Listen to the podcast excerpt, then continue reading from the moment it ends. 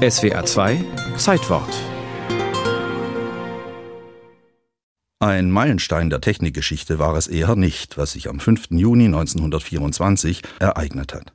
Ein schwedischer Tüftler, der in den USA lebt, schickt einen handgeschriebenen Brief per Fax an seinen Vater in Good Old Europe. Na und? Der erste Kopiertelegraph eines schottischen Uhrmachers, mit dem man Schwarz-Weiß-Vorlagen elektrisch übertragen konnte, war damals bereits mehr als 70 Jahre alt.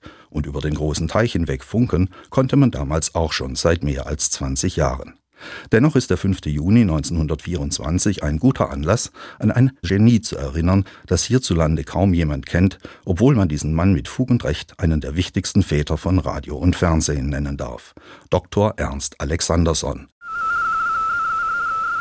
Er hat die Funkentelegrafie, mit der man kaum mehr als Morse-Signale senden kann, zur Rundfunktechnik weiterentwickelt, indem er erstmals eine Maschine gebaut hat, die kontinuierliche Funkwellen erzeugt, als Träger für Töne und Bilder. Das Prinzip dieser Maschine, die Alternator genannt wird, stammt zwar nicht von Ernst Alexanderson selbst, sondern von Reginald Fessenden, dessen Alternator brachte es aber nur auf eine Frequenz von etwa 60 Hertz, also 60 Schwingungen pro Sekunde, das ist wenig mehr als die Frequenz unseres üblichen Wechselstroms und für Rundfunk völlig untauglich. Ernst Alexanderson hingegen hat ab 1906 Alternatoren gebaut, die gut 100.000 Hertz erreichten, also den Bereich der Langwelle und im selben Jahr 1906 wurden damit weltweit erstmals Weihnachtslieder und Bibelverse in den Äther gesendet, die ausgestrahlt von Fessendens Radiostation in Brand Rock in Massachusetts noch auf Schiffen in der Karibik zu empfangen waren.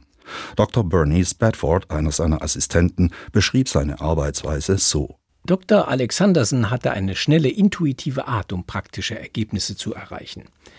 Als er eine frühe Version seines Alternators baute, da war die Formgebung der schnell rotierenden Scheibe eines der schwierigsten Probleme.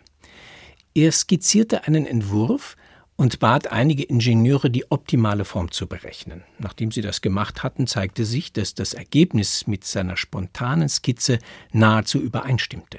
Ernst Alexanderson war nicht nur ein genialer Techniker, er konnte offenbar auch sehr überzeugend auftreten. Sein berühmter Kollege Guglielmo Marconi, Nobelpreisträger und Erfinder der drahtlosen Telegrafie, besuchte ihn 1915 bei General Electric.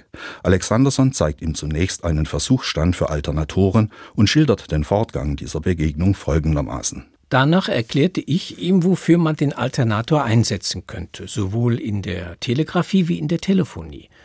Und er ließ sich von der Richtigkeit dessen, was ich sagte, so sehr überzeugen, dass er schon zehn Tage später entschied, unser System in der neuen Radiostation Brunswick in New Jersey einzusetzen.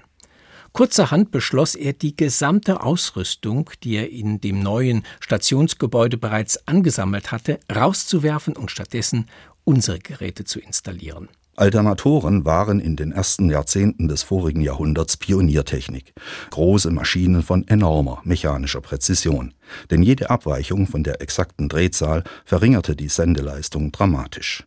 Inzwischen sind diese sogenannten Maschinensender längst obsolet geworden, dank moderner Hochleistungselektronik. Das letzte funktionstüchtige Exemplar eines Alternators ist heute noch in Schweden zu bewundern, im Museumssender Grimeton, den die UNESCO 2004 zum Weltkulturerbe erklärt hat.